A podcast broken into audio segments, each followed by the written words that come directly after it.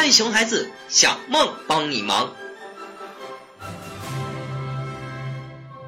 某一天，你突然发现，曾经对你依赖备至的乖宝宝，总是不停的喊着不要。不仅仅是他不喜欢的不要，甚至明明是他喜欢的也不要。好多时候，他嘴里喊着不要，但是当你放下时，他又会自己捡起来。这时候，你一定觉得非常苦恼。遇到这种情况，难道孩子在发疯吗？这到底是什么原因呢？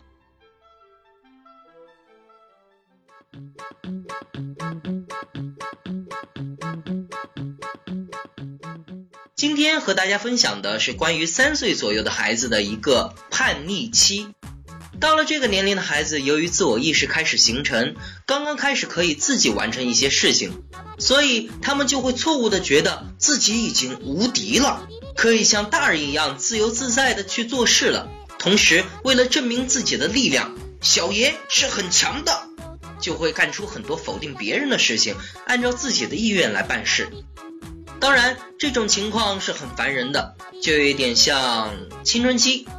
很多情况下，家长们是这么干的：第一，宝宝一说不，爸爸妈妈就不开心了，有时候还会发脾气，甚至威胁。比如带着孩子去别人家做客，好奇心旺盛的孩子就开始翻箱倒柜了。家长们开始教育孩子，不可以拿别人家的东西。孩子回答：不，我就喜欢那把菜刀，我要。嗯，此时此刻，家长的暴脾气就上来了，老老实实给我坐好，不要乱动，要不然我揍死你啊！第二，宝宝一说不，家里人就好像如临大敌，小心翼翼。比如家长不让孩子吃糖，孩子偏不，我就要吃糖。然后家长生怕惹毛了孩子，选择了妥协。第三，宝宝表达自己的想法，爸爸妈妈会瞧不起孩子。比如孩子跟家长表达自己喜欢一个毛绒玩具。因为大人可能不喜欢，所以部分父母就会说：“毛绒玩具有什么好玩的？那么贵，还不如多吃几顿肉呢。”那么面对这种现象，应该怎么处理呢？一、表达对他的爱，千万要保持冷静。发火的父母会让孩子更加发火。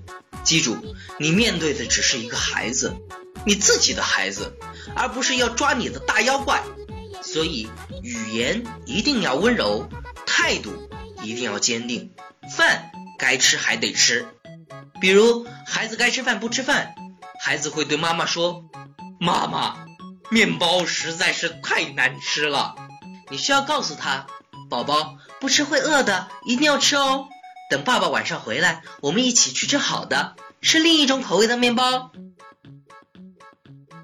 二。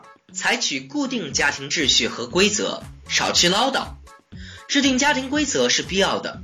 好的家庭秩序可以帮助宝宝形成好的习惯，这样即使宝宝在这个时期非要按照自己的意愿来，也不会出太大的问题。但是要注意的是，家庭规则家里的大人也必须要遵守。比如，宝宝总是不好好吃饭，那么就规定吃饭的时间，超过了时间就没有饭吃了。如果孩子饿了一顿，第二顿他自然而然就会吃了，但是在此期间是不能给孩子吃零食的。三，适当转移注意力，比如孩子睡前想吃糖，不给就闹，爸爸妈妈就可以拿起手机，打开梦母网，给孩子听小梦讲故事。四，尊重理解宝宝的感受，体会宝宝的情绪，比如宝宝哭了闹了。你就要首先帮助宝宝处理情绪，帮助他们发泄出来。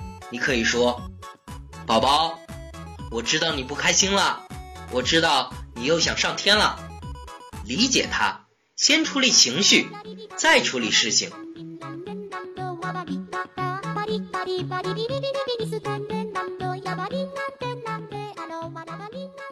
家里熊孩子小梦帮你忙。